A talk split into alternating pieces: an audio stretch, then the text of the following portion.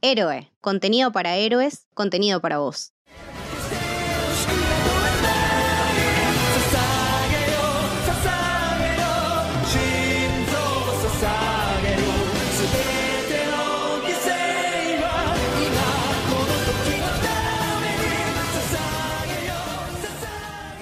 Bienvenidos y bienvenidas al Camino del Samurái. Mi nombre es Mili y hoy estoy con Leti. ¿Cómo va Leti?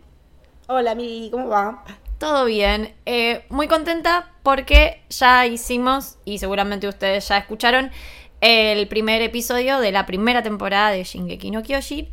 Y hoy nos toca hablar de la segunda temporada. ¿Qué pedazo de temporada? ¡Qué pedazo de temporada! ¡Qué pedazo de opening! Yo no podía creer cuando empezó la segunda temporada y empezó a sonar la música que sonaba y veía las imágenes que veía, fue como, esta es mi pertenencia, mi gente, mi factoría, cantar el himno en cada episodio, cantar Sasageyo y hacer el gestito de la Legión de, De la Reconocimiento. Legión.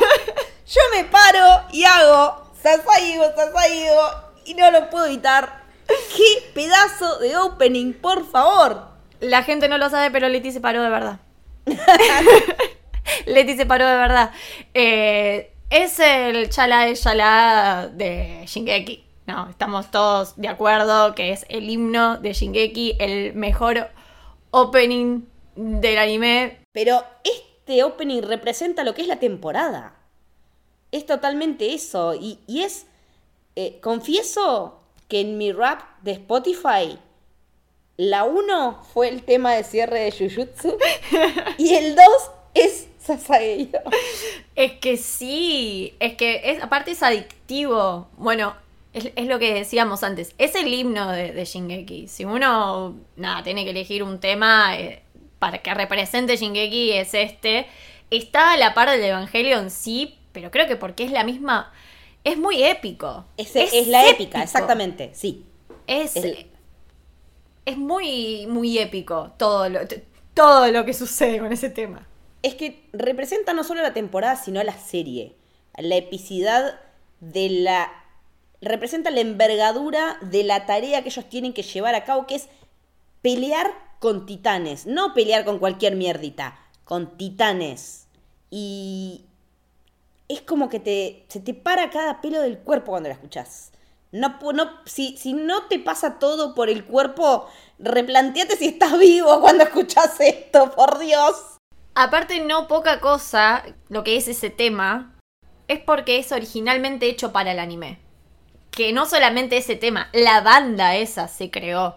Y creo que lo que le da mucho corazón es porque la frase Shinso wo Sasageo, que perdón, no, si no lo pronuncié muy bien, es algo que ya venimos escuchando. O sea, es algo que ya escuchamos decir a Erwin, es algo que vamos a seguir escuchando decir a Erwin. Entonces es una frase que podés no saber japonés, po- podés no tener ni una más perra idea del idioma, pero ya haber- habiéndolo escuchado tantas veces, cuando está esa frase sabes a lo que se está refiriendo. Entonces sí, no, no podés evitar poner el punito en el corazón. Vamos, es This is Sparta. ¡Claro! Total. Esta noche cenamos en el infierno. Mal, mal. Y como veníamos hablando antes con Le, lo que también nos, nos perturba, pero nos parece súper interesante es el ending. Uf, el ending. Durísimo. ¿Qué tema el ending? Porque cuando lo ves la primera vez decís, ¿qué carajo es esto? Porque no es un ending tranqui, como ves por ahí en las últimas temporadas de Full Metal. eh, que también por ahí en Full Metal a veces el ending estaba bueno, lo dejabas porque había alguna escena post créditos. Acá no. Acá lo que pasa es, empezás a ver una historia nueva en el ending. Con unos dibujos completamente diferentes, que yo los veo muy bíblicos, que ves imágenes que no sabes de qué mierda son, pero empezás a armar en tu cabeza con todo lo que viene pasando. Esto puede llegar a ser un origen de los titanes, pero ¿dónde es esto? ¿Cuándo es esto? ¿Qué significan esos rayos de sol? ¿Qué significa el agua? Y eso, pero los trazos que son como renacentistas, te remiten a que eso es historia antigua. Lo que me pasa a mí es que siento que me están contando algo como que es un preludio a algo que ya pasó, pero que más adelante me van a contar. Esa es la sensación que yo tuve cuando lo vi la primera vez y que se me iba acrecentando a medida que iban pasando los episodios y veía cada vez en más detalle, más cositas. Ese bebé que agarra esa mano, todas esas cositas que van pasando y que en ese momento no entendés un carajo que son. Porque realmente no entendés. Y cuando vos me contaste más o menos de dónde venía la idea, fue como, para. A este punto tenían pensado todo esto y fue como que no lo podía creer. Porque de hecho, lo interesante es que, como dijimos en el primer episodio, Isayama estuvo bastante involucrado en el proyecto del anime. Y los storyboards del ending eh, lo hizo él también. Pero todas las imágenes que nosotros vemos en el ending, actualmente habiendo visto todo el anime, ya más o menos sabemos por dónde vienen. De hecho, hasta el opening en realidad empieza con una imagen que es bastante spoiler, que es esta que dice Letty de el bebé agarrándole la mano a no sé, su mamá, una mujer, anda a saber, a alguien. Em, y cuando él hizo todos estos storyboards, en el manga todavía eso no se había desarrollado. O sea, que le spoileó el manga en el anime que también era spoiler. Claro. Él ya tenía todo planeado en la cabeza cómo iba a ser. Que el tipo tuviera en claro eso y que lo fuera esbozando de esta manera con estos storyboards en el ending, está bueno, pero tampoco era tan revelador en ese momento para nosotros como para decir, si no llegamos a esto, bueno, voy a sentirme decepcionado.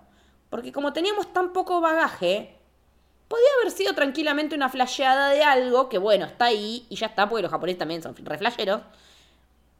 Pero resulta que hay que mirarlo con atención, porque después va a tener un garpe.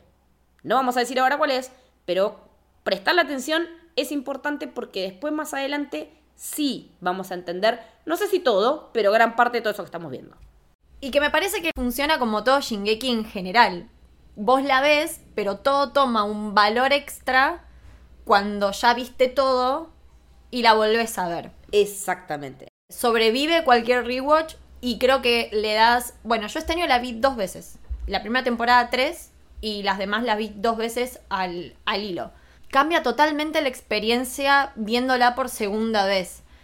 Porque también te permite esto de, eh, como ya la información, como hablamos de la primera temporada, como ya la información cruda, dura, eh, ya la tenés, ya sabes cómo funciona el mundo, eh, conoces sus personajes y demás, te permite poner más el ojo en detalles como el desarrollo más de la personalidad de, cada uno de los personajes. Yo qué sé, yo volviendo a ver la 2 me daba cuenta de esto de, ah, Armin empieza a tener una cabeza mucho más, más fría. Fría. Sí, más calculador, más como Erwin. Tal vez como, bueno. Es que es una clara influencia, porque Erwin le empieza a dar ese lugar también a, a Armin. No por nada los nombres son bastante parecidos. Erwin, Armin. Y además también lo que tiene la temporada 2 a manera estructura de innovador en relación al anterior es, vos ves un capítulo, ese capítulo termina con algo, pero no termina de suceder toda esa acción. Esa acción termina a la mitad del episodio siguiente y es como que se va encabalgando uno con otro. Entonces en el 2, a la mitad del 2 empieza otra historia que va a terminar en la mitad del 3, que empieza otra, termina en la mitad del 4 y así. Y se genera un encadenamiento que hace que no puedas dejar de mirar. Creo que es la más eh, adictiva en ese sentido, porque como está enganchada de esa manera narrativamente, no puedes dejar de mirar porque ya te dejan colgado. Y me parece que como estrategia para lograr que te enganches es, es excelente. Y narrativamente es algo que también están empezando a hacer las series de live action occidentales también. Me parece que como recurso es muy interesante ver eso. Ver que ese encabalgamiento hace avanzar la trama y te hace avanzar a vos como espectador en la manera en que estás mirando. Cambia la manera en la que estás mirando y la atención que le prestas a una cosa. Ok, esto termina, sucede esta cuestión de acá, pero empieza otra que va a terminar en el siguiente. Y, te tiene cautivo así, te tiene cautivo, te tienen agarrado de las pelotas. Es que sí, total, es que es así. A mí me pasó de cuando la empecé a ver, que de hecho, bueno, cuando yo la vi por primera, primera, primera vez, la primera temporada, la segunda todavía no había salido, entonces yo esto lo volví a ver hace montones de años. Eh, había pasado un montón de tiempo y cuando arrancó la segunda temporada, yo me quedé, me, me quedé de culo, sinceramente. Empieza ya con de todo y no paran de pasar cosas. Todo el tiempo pasan cosas, todo el tiempo te está tirando información. Y lo que decías vos, todo lo que a mí me molestaba, tal vez de la primera temporada, como esto de, bueno, estás tal vez en una escena súper tensa o de acción o que no sabes qué va a pasar y de repente cortan con, nada, el recuerdo del pasado de tal o yo qué sé, no se da tanto en esta temporada. Si bien pasa un poco con Sasha, que sabemos un poco más del pasado de ella, lo de Connie y demás, no se da tanto y maneja un ritmo constante. Porque no solo como estructura, como decías vos, sino a nivel animación, es un salto de calidad impresionante. Es un salto de calidad. Otra cosa totalmente distinta. Sí, porque aparte también, en esto de, recorrer pasado de personajes más secundarios, si se quiere, vas dándole cuerpo, vas dándole más vida a la gente que rodea a los personajes principales y hace que también te importen más. Y que, llegado el momento, pase lo que pase con esos personajes, a vos no te chupe un huevo que un secundario esté o no esté. Porque te encariñas más al saber de dónde viene, de dónde viene Sasha, de dónde viene Connie, por qué lo que pasa cuando pasa lo del pueblo de cada uno es importante, pues ya tenés esa otra información. Le dan a los personajes secundarios una entidad muy importante. Porque ellos son importantes en, dentro de ese microclima que es la gente de la legión, también a las relaciones que se van formando entre ellos. Si, a mí no, si yo no sé cómo es fulano y no sé de dónde viene, ¿por qué me va a importar? Y por qué... O sea, yo tengo que entender por qué le importa a los personajes principales el secundario. Y con esta información logran eso. Y aparte también conociéndose, también trabajan mejor. Y de hecho cada vez vemos que están más conectados a la hora de pelear. Porque cada vez se conocen más. Eso es algo que después se ve mucho más que nada con Connie, Jan y Sasha. Eh, la otra tríada son la otra tríada y están conectados de una manera eh, que eso es gracias a todo lo que pasaron anteriormente. Y también está bueno de... Nosotros ya los conocemos a, a Mikasa, a Armin y a Eren, ya lo conocemos de la primera temporada. De hecho, en la segunda temporada, sobre todo al inicio, casi ellos ni aparecen. Porque casi ni aparecen. Porque bueno, se corre el foco y ahora lo que importa también es esto, que sirve para desarrollar un montón de otras historias también que ahora vamos a ir por ello. Pero le da más, eh, no sé si importancia, pero pone mucho el ojo en esto, en estos personajes que uno piensa que están de relleno, que en muchos animes pasa estos personajes secundarios de relleno y, y ble, acá le da, le da un buen uso aparte. No solamente después se forman estas relaciones y estos vínculos, sino que cada cosa que viven por separado, Sasha cuando salva a esta nena del pueblo, yo me acuerdo que cuando la estabas viendo yo te dije, Leti, no te olvides de esa nena.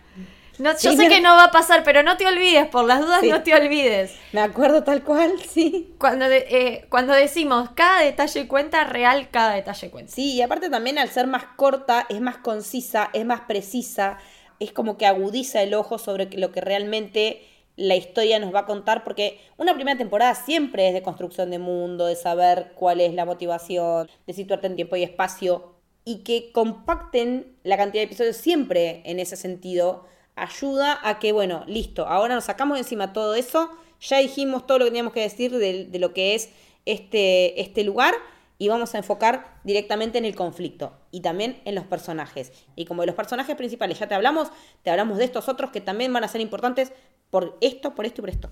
Sí, bueno, de hecho, Crystal. Uno piensa, bueno, Crystal, la niña bonita y... ¡Wow! Eh, eh, sí, wow. O sea, ya vamos a ir a por tremendo, sí. Pero creo que esto también es una, fue una buena jugada de la productora muy inteligente decidir que la temporada fuera así de corta. Me parece que fue una decisión súper acertada no ir a... Tal vez es más común que las temporadas actualmente sean de 20, 25 episodios aprox. Y que esta sea una temporada corta, sobre todo en relación a la primera, que es larga, y de las otras que aunque estén partidas también son temporadas largas, pareció muy atinado. Porque como decías vos de, de la estructura, no solo como están pensados los episodios, sino que parece que nosotros esperamos encontrar un montón de respuestas en esta temporada y pasa todo lo contrario, abre un montón de puertas, te deja con un montón de dudas. Uno piensa que acaba de encontrar todas las respuestas y no. Acá tampoco vamos al sótano, spoiler. Seguimos teniendo la llave, pero no vamos al sótano. Por más No que siempre está la idea de ir al sótano. La idea de ir al sótano es como un. es como la zanahoria delante del carro. Lo que motiva a los personajes, lo que mueve la historia es ir al sótano, pero siempre van pasando cosas en el medio y hacen que eso no se. O sea, que eso se postergue y se postergue hasta algún momento en el que puede suceder o no. Pero tenés siempre eso como mo- motivación, pero en el medio van pasando cosas que tenés que resolver. Como, por ejemplo, termina la primera temporada, que se cae un pedazo de la muralla y vemos la cara de un titán adentro de la muralla. Corte, segunda temporada, empieza con un cura, un religioso, diciendo que tapen que no le dé la luz del sol. ¡Ja! ¿Por qué el cura sabe todo eso? ¿Por qué el ¿Por qué cura es tan importante que el cura esté protegiendo al titán de la muralla? Pues no lo sabemos. no lo dicen todavía. Corte, hay titanes adentro de la muralla. Hay que buscar el agujero de la muralla. ¿Por No. dónde entraron? ¿Por dónde entraron? ¿Entraron? O sea, ¿entraron? ¿Entraron? El titán bestia. ¿Qué? Es el tit- Ese mono raro. Ese mono raro que tira caballos Y que tiene poder sobre otros titanes. y habla. Habla. ¿Qué? O sea, ni Eren en modo titán habla. ¿Qué carajos? un inicio de temporada eh, heavy, heavy. Eh, bueno, tiramos así como estas primeras cosas que pasan en la temporada porque a esto nos referimos cuando decimos que es algo que empieza y no para de, darte información y de que empiecen a pasar cosas. Y no solamente eso, sino que viene acompañado de escenas, no solamente muy bien diagramadas y muy bien hechas, por ejemplo, lo que decíamos con Leti, cuando el titán bestia habla, es una escena que te queda muy, muy marcada, eh, que controla a los titanes, también como decía Leti, cuando les dice, bueno, ahora lo pueden atacar, y entre 3, 4 titanes empiezan a matar al soldado de la legión. Eh, Ah, sí, esa escena es, es desgarradora. desgarradora. Pero nada, la, la verdad que sí, es, es, es muy intensa y nada, tiene una estructura muy bien pensada y muy bien diagramada. Y también está bueno de esto de haber conocido a los personajes y creo que eso se logró gracias a que los dividen, ¿no? Es que siempre que dividís personajes y los pones como en burbujas separadas, tenés otra posibilidad de generar un desarrollo diferente porque tenés distintas interacciones. Entonces eso hace que puedas ver conversaciones privadas entre grupos más chiquitos, o cuando están patrullando la muralla, o cuando están saliendo a determinada cosa, o están yendo a buscar determinada, determinada otra cosa. Em, dividir personajes eh, lo- sería como saber, tenés esta rama, esta rama, esta rama, y de acá va a pasar esto y esto y esto, hasta que después termina todo confluyendo. Si eso no está bien armado, falla, y acá está muy bien armado, porque todo termina teniendo un garpe importante hacia el final. Todo lo que pasa en cada grupito, por separado, confluye hacia el final de una manera que te deja con el culo lleno de preguntas otra vez. Sí. Y por un lado, con esto que decíamos de la división, primero tenemos todo por lo que pasa a Sasha, que ella va a su pueblo y encuentra a una niña mirando como un titán se está comiendo a su mamá. Es como un flashback a lo que le pasó a Eren, básicamente. Claro, sí.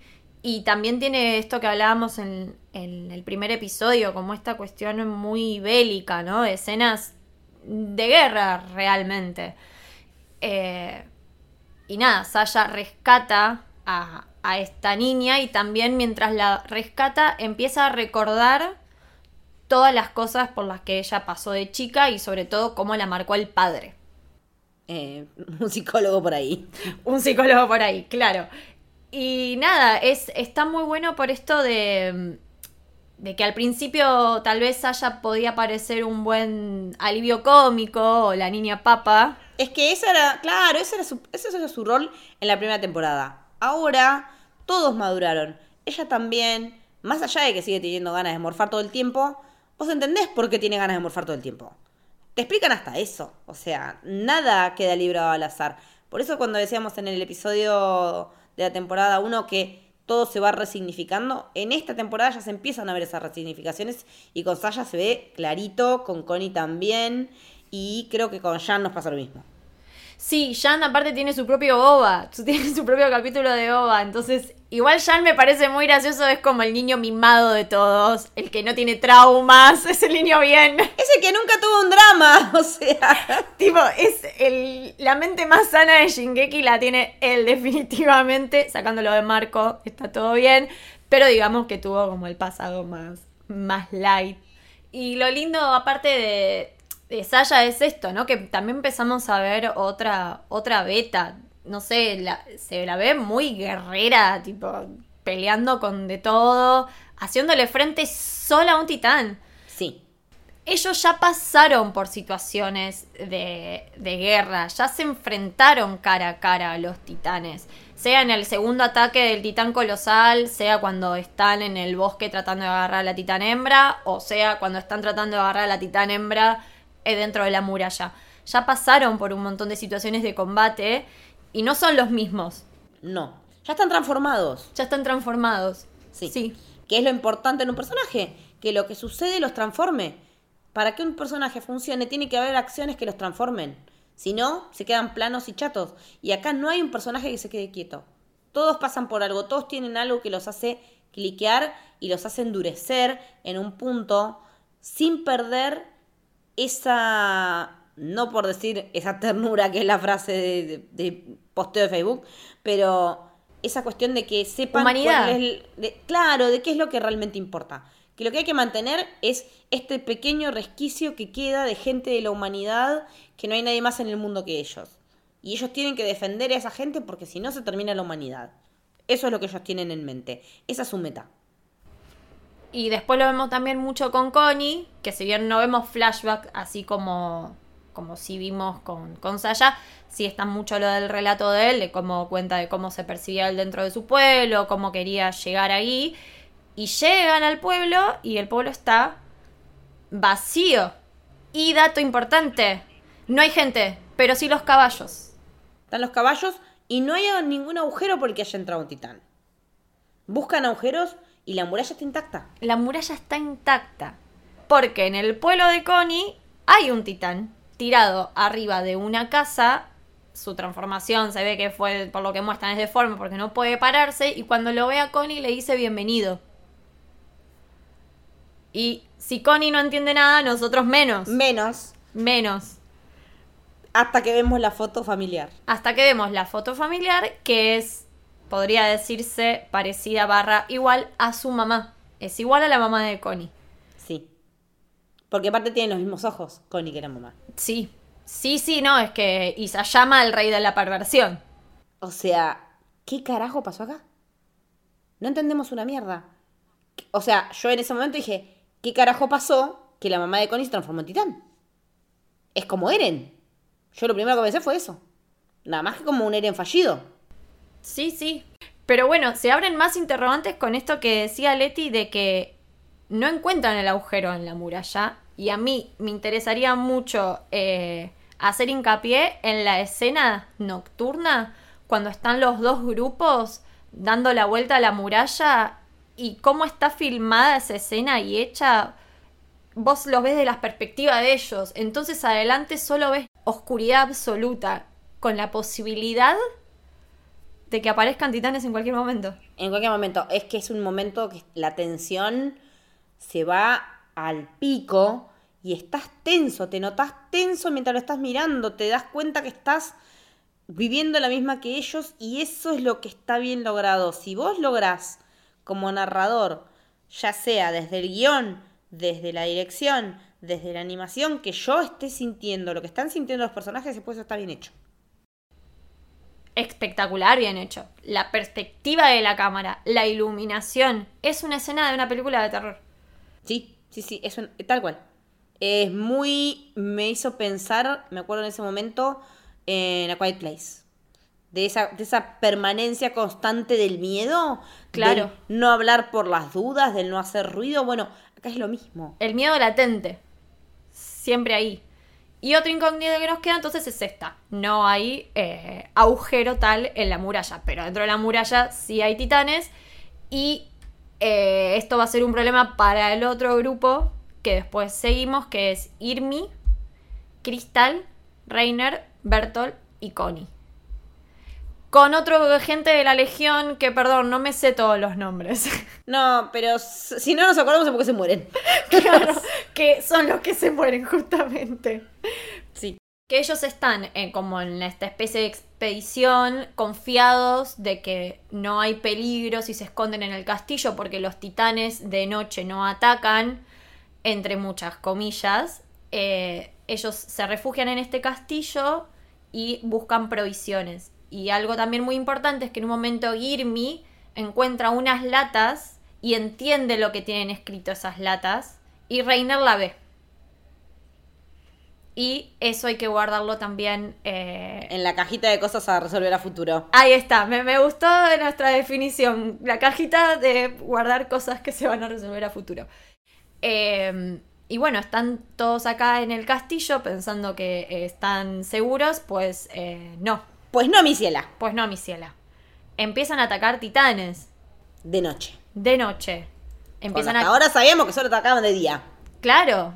Y pasa otra escena que a mí me quedó muy grabada, que era la que comentabas vos, Leti, cuando hay tres soldados importantes de la Legión, que son los que empiezan a pelear con los titanes, mientras los chicos y las chicas de parte del castillo tratan de que los titanes no entren.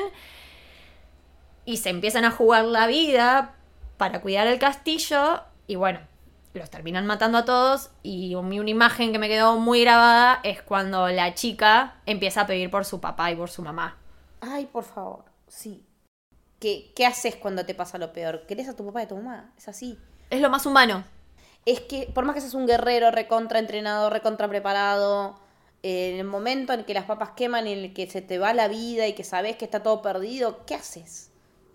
Eh, vas a lo más primal, a lo, a lo primigenio. Sí. A ese lugar en el cual te sentís seguro por más que sabes que de acá no salís. y en lo instintivo, ¿no? A mí me pasa de. Yo trabajo con niños muy pequeños. eh, y lo primero que dice un niño cuando se cae o se lastima es mamá. Es algo instintivo aparte también. Y esa escena de ver a guerreros tan vulnerables choca un montón porque a corte cuatro minutos atrás los veíamos matar titanes a diestra y siniestra. Y después... buah. Mami, mami. Mami, mami, claro, mami, mami. Bueno, Bueno, que, ¿qué más humano que eso, boluda? ¿Es así? No hay, no hay más que, que eso. ¿Qué es lo que veníamos hablando también en el episodio de la primera temporada? Lo que destaca Shingeki también es esto, más allá de sus cortes fantasiosos, es muy humana en lo que pasa y en sus personajes, eh, con esto que decíamos. Y bueno, aparece el titán bestia, por si no les faltaba más nada a este grupo. Poné los videos que estamos todos. Ponen los videos que estamos todos, llegó el titán bestia a tirarles caballos. Sí. Caballos, piedras, de todo les revolea. De, o sea, de- de todo. Y nosotros no sabemos quién es y ellos tampoco. Es como, ¿qué carajo no, es nadie esto? sabe. Eh, y en un momento, Irmi se transforma en titán. O sea, cuando ya creíamos que nos habíamos sorprendido con el tema de Annie, ¡pum! Irmi también. Irmi también. Y importante de destacar esto, por lo menos para mí. Yo tengo la total seguridad de que Irmi se transforma en Tintal para salvar a Crystal. Para mí, yo creo que ella está enamorada de Cristal. Está y enamorada de después, Cristal. eh, nos lo terminan demostrando, pero yo en ese momento no lo sabía y yo digo, "Mm, acá hay amor. Acá hay amor. Y no hay am- eh, no es amor de amor de amiguita. Eh, No, acá, hay, no, no. acá hay amor de amor enamoramiento, amor romántico. Y amor mutuo, ¿eh? En- Sí. Es correspondido, me parece que es una... Nada, esto que hablábamos del desarrollo de los personajes, una de las relaciones más lindas que se desarrolla es justamente la de Irmi y Crystal. Es hermosa. Es hermosa y aparte, en esta temporada en particular, solo nos cuentan el pasado de Irmi. Que es impresionante.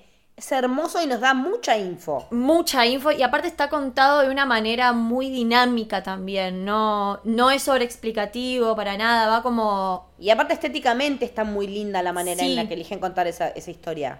Y me parece que maneja un lenguaje cinematográfico en esto de no te dice, te muestra. No, no, no te subestima, o sea, te Nunca. muestra todo. Shingeki nunca te subestima. No. Eso es lo cierto. Totalmente. Y bueno, vemos que de chica es engañada por una especie de, culto que la hacen creer que es como una especie de diosa o que es de la realeza. Después la tratan de, de traidora y vemos que la llevan al borde de una muralla donde la inyectan un líquido y ella se transforma en titán. Te muestran que ella vive de titán por muchos, muchos años 60 años anduvo caminando por ahí. O sea, pobrecita.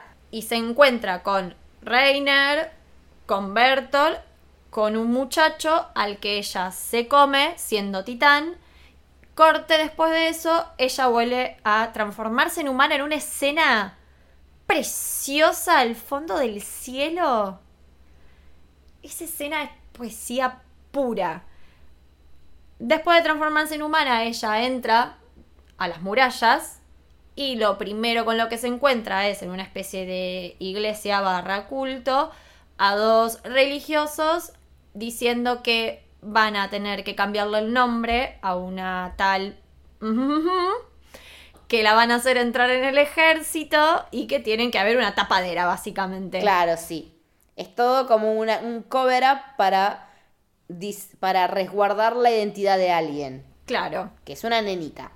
Ahí va. Y Girmi se siente totalmente interpelada por esta historia, pues se ve reflejada. Es como, es como que siempre están queriendo encontrar un futuro Mesías, un futuro rey o reina, alguien que, alguien que tiene que lograr determinado cometido, cumplir con determinado rol, llenar determinados zapatos. Y es como que van probando a ver con cuál funciona. Como las iglesias suelen hacer. Claro, básicamente no sé si se entendió la referencia y se llama no se entendió, a ver, un poquito más fuerte. Eh, pero bueno, ella se siente atraída por, por esta persona de la que están hablando, también decide enlistarse en las tropas y bueno, esta niña es eh, Cristal. Exacto, es un personaje que conocemos de la primera temporada. Claro. Que entrenó con nuestros chicos, que estuvo ahí, es la rubiecita peticita, que en realidad Es otra cosa. Es otra Na- cosa. Nada es lo que aparenta en, en Shingeki. nada. Pero bueno, después hay un capítulo muy lindo que hay una escena de. Creo que casi más de la mitad del capítulo es ellas dos en la nieve, que es como un flashback de cuando estaban haciendo el entrenamiento. Eh, nada, creo que ahí es cuando hacen un pacto de el día que, que Cristal diga su verdadero nombre, ella le va a contar su secreto, que básicamente es que es un titán. Eh, nada, ese capítulo me parece que está re lindo también. Aparte, el tema de los nombres verdaderos me fascina. La historia de la saga de Terramar va sobre eso, de los nombres verdaderos. El nombre de la rosa también habla de nombrar las cosas por su nombre.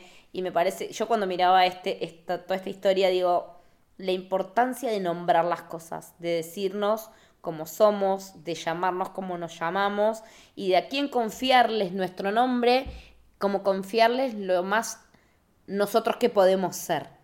Eh, me hace acordar mucho de esas historias y me parece que indirectamente, puede que nada que ver, pero indirectamente siempre las historias, las grandes historias retroalimentan otras grandes historias y hay mucho de eso acá también.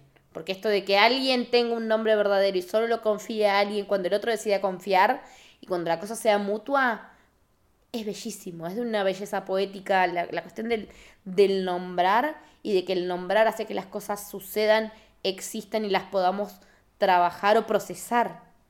Y para estos personajes es exactamente eso.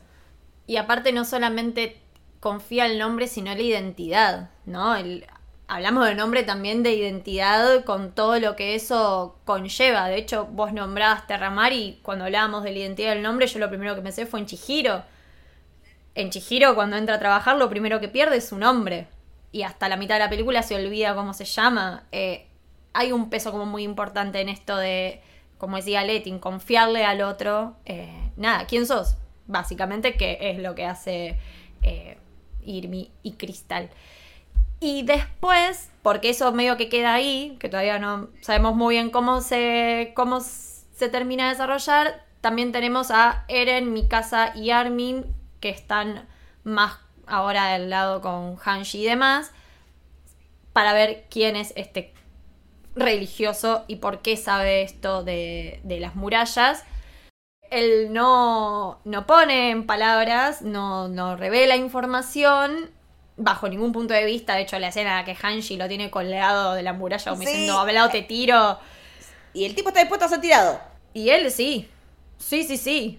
Eh, pero bueno. Entonces están viendo la manera de convencer a este, a este religioso. Lo llevan como una especie de campo donde quedó la, la gente que sufre las destrucciones que producen los titanes. Y él lo único que les revela es que tienen que mantener vigilada a Cristal. Y ahí todos nos quedamos también. Como todos en la temporada estábamos como ¿qué? ¿qué? ¿qué? ¿por qué? ¿eh? Más o menos así. Y ahora sí se unen todas las historias cuando llega la Legión a rescatarlos eh, a los que estaban en el castillo. Eh, Irmi ya está transformada en titán. Y ahí Crystal le confiesa a Irmi que su nombre es Historia. En una escena épica y hermosa. Tremenda, hermosa. Qué hermosa. Aparte, qué nombre. ¿Cómo te vas a llamar Historia? Historia. O sea, no te, no te llamas Pepita. Te llamas Historia. En español, Historia. Historia. El nombre de ella no es Story o el No, no, equivalente no. japonés. Historia. Historia. Y con todo lo que conlleva que ella tenga ese nombre. Eh, cuando pensamos que ya medio que está todo resuelto porque están todos que a los rescataron, bueno, volvemos, podemos ir al sótano. ¿Pasa eso? Pues no, mi ciela. De repente. De repente. Aparecen de nuevo estos dos hijos de puta. De repente, Rainer en un delirio eh, donde pierde su cabeza porque no lo dice consciente. Rainer empieza a tener rayes Empieza a tener. Sí, le glitchea la cabeza. y Bertolt se queda como diciendo cagamos fuego. Porque aparte, Bertolt, ningún rescatate loco. Es como que no acciona. No, no, no, no, no, no. Y les confiesa que efectivamente Rainer es el titán acorazado y Bertolt el titán eh, colosal. Chan. Chan. O sea, en la Legión tenemos a los dos titanes más jodidos. Teníamos tres. O sea, sí, porque ya estaba Annie. Eh, ¿Qué carajos? O sea, Es muy... what the fuck versión 24. Nada. Eh, el rey de los plot twists. Isayama. Ya se lo podemos dar el premio Guinness, por favor. Pero un premio para Armin, por favor. Sí, porque ¿quién lo sabía esto? Armin. Armin ya había descubierto. Atado todo. atando todos los cabos, porque, y esto es lo que decíamos, como cada pequeña cosa importa.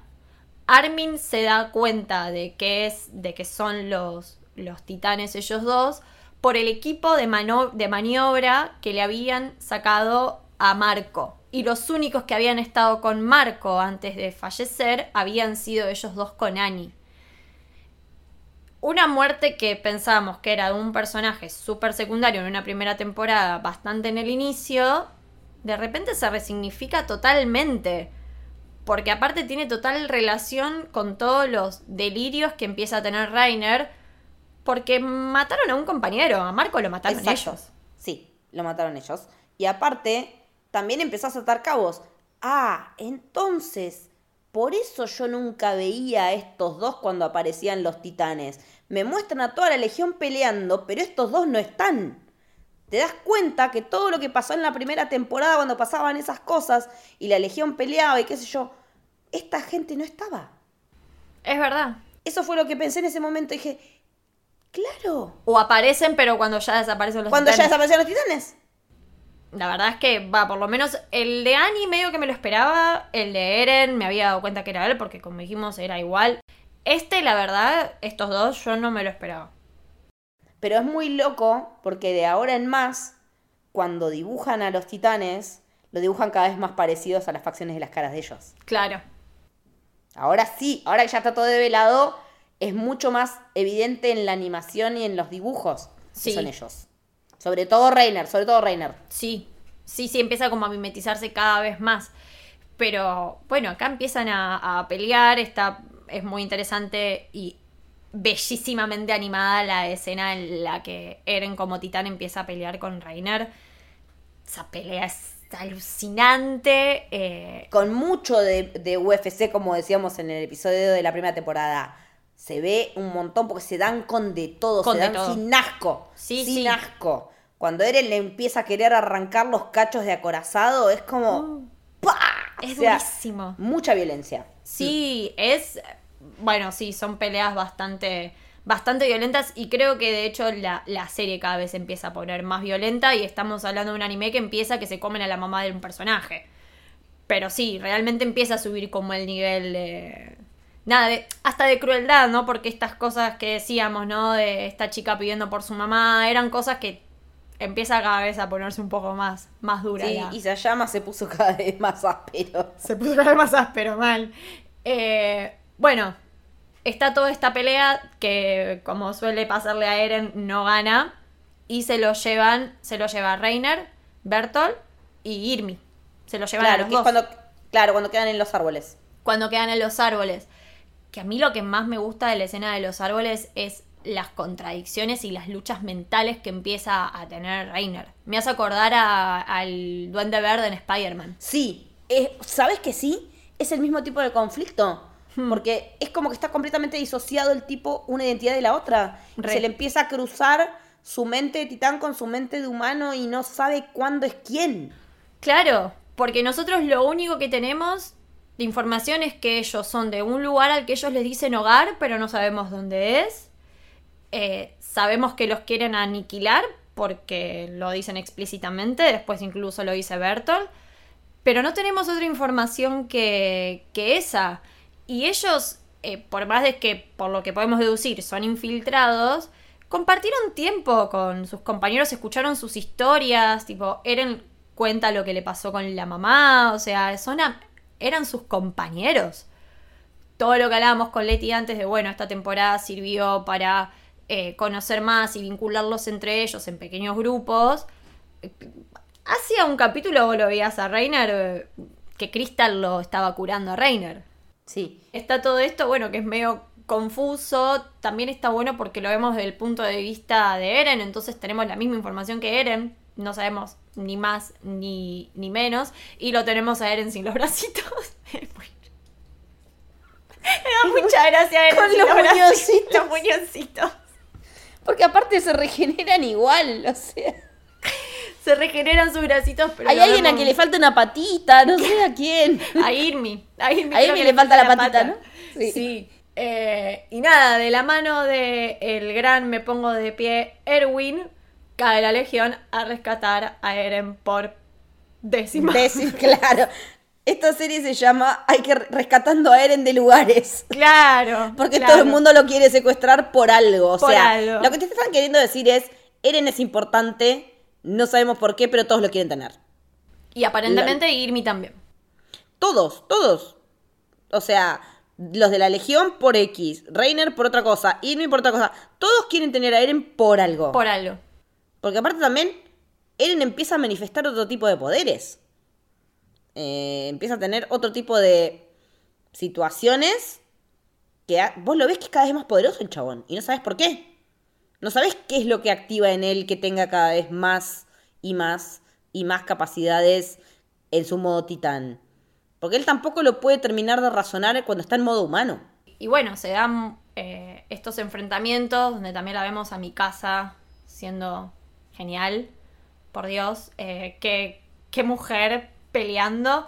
Eh, lo vemos a Erwin comandando de una manera. Pierde el brazo y el chabón sigue peleando. No le importa nada. No le importa nada. Porque ahí vos decís, chau, cagó, listo, no va. No, sigue, sigue, sigue. Él no tiene freno. Es un tipo que no sabe decir basta. No, no, no, no, Porque no. tiene la misión acá clavada en el medio del cerebro. Y hay dos escenas que a mí me quedaron, eh, que para mí son también claves. Cuando Erwin atrae a los titanes para atacar a, a Reiner, que era lo mismo que había hecho Annie. O sea, cuando grita y vienen los titanes, Erwin lo da vuelta sin un brazo, sigue peleando, épico. Y después a Armin cuando están arriba del titán acorazado y, le, y trata de convencerlos y le dice a Bertolt, sabiendo que Bertolt tiene sentimientos por Annie, diciéndole, ah, pero vos la vas a dejar y mira que la están torturando. Es, es Armin en modo Erwin. Mal, es como amigo lo más bajo. Es que en la guerra Todo vale. vale todo. Y acá son los enemigos. Es así de corta. Y, Er- y Armin lo entiende mejor que todos los demás. Porque por algo tienes una mente privilegiada. Por algo es el heredero natural de Erwin. Porque está dispuesto a hacer lo que haga falta por la causa. Ese nenito que era el que lloraba porque no tenía pan, porque su abuelo, qué sé yo, ya no es más ese nene. Ninguno es más el que teníamos en la primera temporada. Todos se endurecieron a nivel, todos crearon una coraza, no visible como la del titán, pero para poder superar toda esta mierda con la que están lidiando. Con la traición incluso dentro de su propio equipo, de sus compañeros, de la gente a la que estaban confiando su vida. Entonces, ¿cómo no le va a decir eso? Y aparte lo que tiene Armin, que es como decís vos, lo separa de, los demás, lo destaca, es que él puede separar la amistad o el cariño que tenga con ser objetivo con los hechos. Creo que no es casualidad que él se haya dado cuenta lo de Annie, lo de Reiner y lo de Berto. Él ya lo sabía antes que todos y se pone, como decís vos, en la cabeza de, bueno, hay que hacer esto, esto y esto, entonces, mucho más rápidos que los demás. De hecho, Eren en la primera temporada al final no puede convertirse en titán porque es Annie y porque la conoce. Claro. Porque no quiere lastimar a alguien que conoce. Acá ya en esta temporada todo eso deja de suceder. Deja de suceder. Sufre por eso, llora, se la pasan frustra, mal. Sí. pero ya está. Eh, y bueno, también aparece eh, el titán que se comió a la madre de Eren. Sí, la puta madre, cuando lo vimos. Cuando lo vimos. ¿Cómo? ¿Qué, qué, cómo ¿Qué hace acá? ahí? ¿Qué, qué hace acá? ¿Qué, Eh, qué- por, qué, me- ¿Por qué es importante este titán y lo veo de vuelta? Eso es lo que me pregunté yo cuando lo vi la primera vez. Reaparecer, digamos. Y pasan dos cosas importantes. Se come a Hans. Que también, que se coma Hans, yo también lo veo como un. Listo, chicos, no les queda más nada de cuando eran chiquitos. Ni siquiera el chabón con el, al que le decían, eh, borracho, vos cómo no vas a defender, ni eso les queda. Eh, como que el último resquicio de infancia feliz se va con Hans. De hecho, eh, el último momento que tienen con él, sobre todo Mikasa y Armin, es él arriba de las murallas diciéndole, bueno chicos, coman. lo que decíamos en, en el primer episodio, esto de, bueno, a Eren lo vamos a ir a salvar, come. Tipo, vos tenés que seguir, no importa cómo, vos tenés que seguir. Ay, me acabo de acordar de la escena de Sasha robándose el fiambre. y escondiéndoselo ¡La amo! en la ropa. ¡Same, amiga! Aparte ya pensando, che, lo vamos a comer después cuando termine el día, o sea, preparando el bajón. La, claro, re. La amo con toda mi alma. Sí. Pero si te agarran, no importa, nadie se va a dar cuenta que yo me la agarré. Nadie se va a dar cuenta, es verdad, tienes razón. Pero bueno, se come a... per- Perdón, en este momento era muy necesario hablar de Sasha y de ese jamón. Eh, se come a Hans, cosa que nada, nos, nos da mucho dolor. Y después hay un momento muy lindo donde los está... Bueno, no es lindo que el titán está por atacar a Eren y a Mikasa, pero es muy lindo todo lo que se da entre ellos dos en ese momento. ¿Es la escena de la bufanda? Sí. Que nos Sí. dio una de los mejores Nos dio el memes, mejor meme, boludo. el mejor meme de esta serie, que es que ella habla de la importancia de la bufanda, porque todo el mundo está siempre preguntándole por qué te siempre puesta esa bufanda.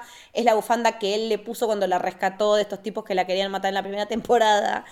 Y ella le dice a él de la importancia y él le dice, te la voy a dar todas las veces que quieras. No, no, no. Y es un out of, es el mejor out of context de una serie o un anime que vi en la vida. Dice, te la voy a poner las veces que Te la voy quieras. a poner las veces que quieras. No solo nos dio el mejor meme, eh, sino un momento muy, muy emotivo porque como dice Leti, sí, ella empieza a hablarle a él de todo lo que él significa para ella, de que le dio sentido a su vida, él le dice te la voy a poner las veces que hagan falta, eh, ¿no? Aparece el titán que se comió a la madre y eh, Eren trata de golpearle la mano, Y pasan cosas. pasan cosas, pasa que puede controlar a los titanes y los manda a atacar a Reiner y de esa manera se escapan. Claro, o sea, ¿qué carajos otra vez? O sea, ¿qué se activó ahí? ¿Qué pasó? ¿Por qué? ¿Por qué el toque con este titán en particular y no con los otros 574 titanes que por ahí puede haber peleado? No pasó nada. ¿Qué tenía este titán que se comió a la madre de importante? Más allá de ser significativamente el que nos da el origen del héroe. sí. O el origen del protagonista, lo de héroe lo podemos discutir después. Eh, ¿Qué pasa? ¿Por qué ese toque de piel significa algo tan importante? Activó todo eso. O sea, y también esto, ¿no? Lo que decíamos antes. Dij- dijimos que es una temporada con muy pocos capítulos, pero no paran de pasar cosas. Nunca. Tipo, estuvimos tirando ta, ta, ta, o sea... no hay respiro. No no hay hay respiro. respiro. Y todo lo que pasa es importante. Es como fundamental. Y lo último que, que sucede, o lo que tal vez lleva más al, al debate, es que vemos que tristemente Irmi decide ayudar a, a Reiner y compañía, se van por su lado, Historia vuelve con la Legión y se van para el otro lado. Que también a mí siempre me llamó la atención por qué Irmi tomó esa decisión. Como que siempre me hizo ruido esa cuestión. Y lo estábamos hablando antes de grabar y, y estaría bueno que cuentes lo que, lo que vos interpretaste porque yo no lo había pensado de esa manera y está bueno. Sí, para mí Irmi decide irse primero porque cuando vemos que ella se transforma es habiéndose comido a lo que aparentemente era un, era un compañero de Reiner, Annie y demás.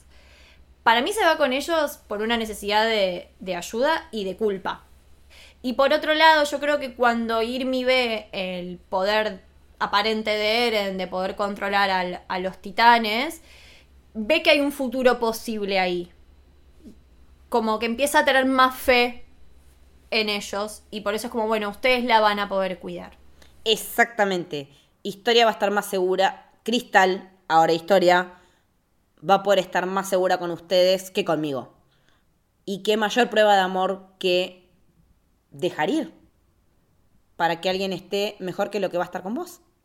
Es, es eso, la rela por eso la relación de ellas, eh, nada, sí, para, para mí también hay un vínculo romántico hermoso, es una representación, eh, cuando hablamos de la representación de las minorías o del feminismo y demás, me parece que esto es representación.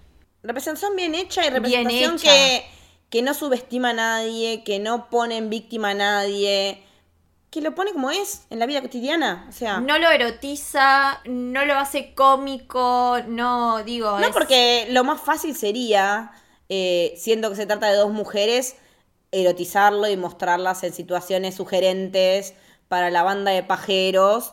Y no, no pasa así. Eh, pasa por otro lado. Por lo mismo que decíamos también de que no se muestra de esa manera nunca la relación de Eren y de mi casa. En el caso de ella sí hay otro tipo de amor, pero no hace falta de que las veas toqueteándose o besándose o lo que sea para darte cuenta que ese vínculo es amor y es genuino. Porque el amor se puede manifestar de muchas formas. Y de hecho, va a haber una manifestación posterior que nos va a romper el alma. No la vamos a hablar ahora, pero cuando lleguemos a la temporada 3, No estoy lista para eso. nadie está listo nunca para eso, porque es un puñal en el corazón así que te lo revolvés cada vez que te acordás. La verdad que sí, la verdad que sí. Bueno, en este recorrido que estamos haciendo por la segunda temporada, creo que ya está todo bastante, bastante abarcado. Se ve bastante reflejado que es un salto de calidad, tanto en animación como en todo eh, lo que sucede. Me parece que es como dijimos al inicio, es una temporada corta, pero es una temporada que no te da ninguna respuesta, sino que te llena de preguntas, porque ahora no solo está lo del sótano, sino qué son estos titanes, qué es el titán bestia, por qué puede hablar, ¿De dónde vienen estos que dicen que vienen de un hogar? de dónde vienen, por qué Eren pudo controlar a los titanes. Lo del culto a la muralla también es algo que queda bastante colgado. De una manera muy inteligente. Pensamos que íbamos a tener un montón de respuestas y al contrario nos vamos con 10.000 más preguntas. Pero bueno, eso fue todo por hoy. Leti, muchas gracias por acompañarnos en este camino tan... Lo estoy disfrutando un montón, la verdad que es hermoso. Es, una serie que, voy a ser honesta, desde Game of Thrones algo no me rompía la cabeza como me lo rompió Shingeki. Y eso es un montón, eso es un montón, porque es una de las historias que más amo, la de Game of Thrones. Amé esa serie, la seguí de punta a punta, me importó tres carajos el final. Eh, como me va a importar tres carajos si esto no termina como yo me, imagino. Ojalá que me sorprenda, ojalá que sea algo completamente diferente. Eh, vengo virgen de spoilers. Si me enterara tampoco me importaría mucho, pero prefiero no enterarme. Pero la verdad que es hermoso repasar esta historia porque también desde un mundo en el que me, soy nueva, ¿no? De, este, del anime y encontrarme con que acá también hay un montón de historias que son geniales y, que quiero seguir disfrutando. Y, haber arrancado con esto es como, puff, ya fue. Empezaste con un peso pesado. Sí, después seguí con Full Metal, o sea, no es que me fui a cualquier... Seguiste con otro peso pesado. Claro, es como la curaduría que me están haciendo ustedes con mira esto, mira esto, sabiendo mis gustos, la verdad que... Está funcionando. Muchas gracias. Eh, me siento muy cuidada por la producción. linda. ¿Dónde te podemos escuchar, leer? Me pueden encontrar en redes, en Instagram y en Twitter como Leticia-Haller. También me escuchan en El Camino del Héroe, en Por el Largo Camino, en Te Sigo desde Memento, en cualquiera de los streams que estemos haciendo de Héroe. En este momento estamos haciendo de El libro de Boba Fett, de Book of Boba Fett, la nueva serie de Star Wars para Disney Plus. Mili, ¿a vos dónde te encontramos? A mí en Twitter como Disilient con doble S y guion de abajo. Eh, si les gusta lo que hacemos, pueden seguir al podcast en Camino Héroe Twitter y Camino del Héroe en Instagram. Y como les recordamos siempre, si disfrutan de estos episodios, los podemos hacer gracias al aporte que nos dan toda la gente que se sume al Club del Héroe.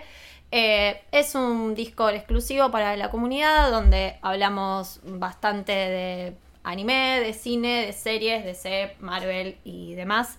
Eh, así que el que esté interesado puede buscar la info en el Instagram o Twitter de la productora. Sos héroe en ambas redes. Así que nada, espero que les haya gustado. Nos vemos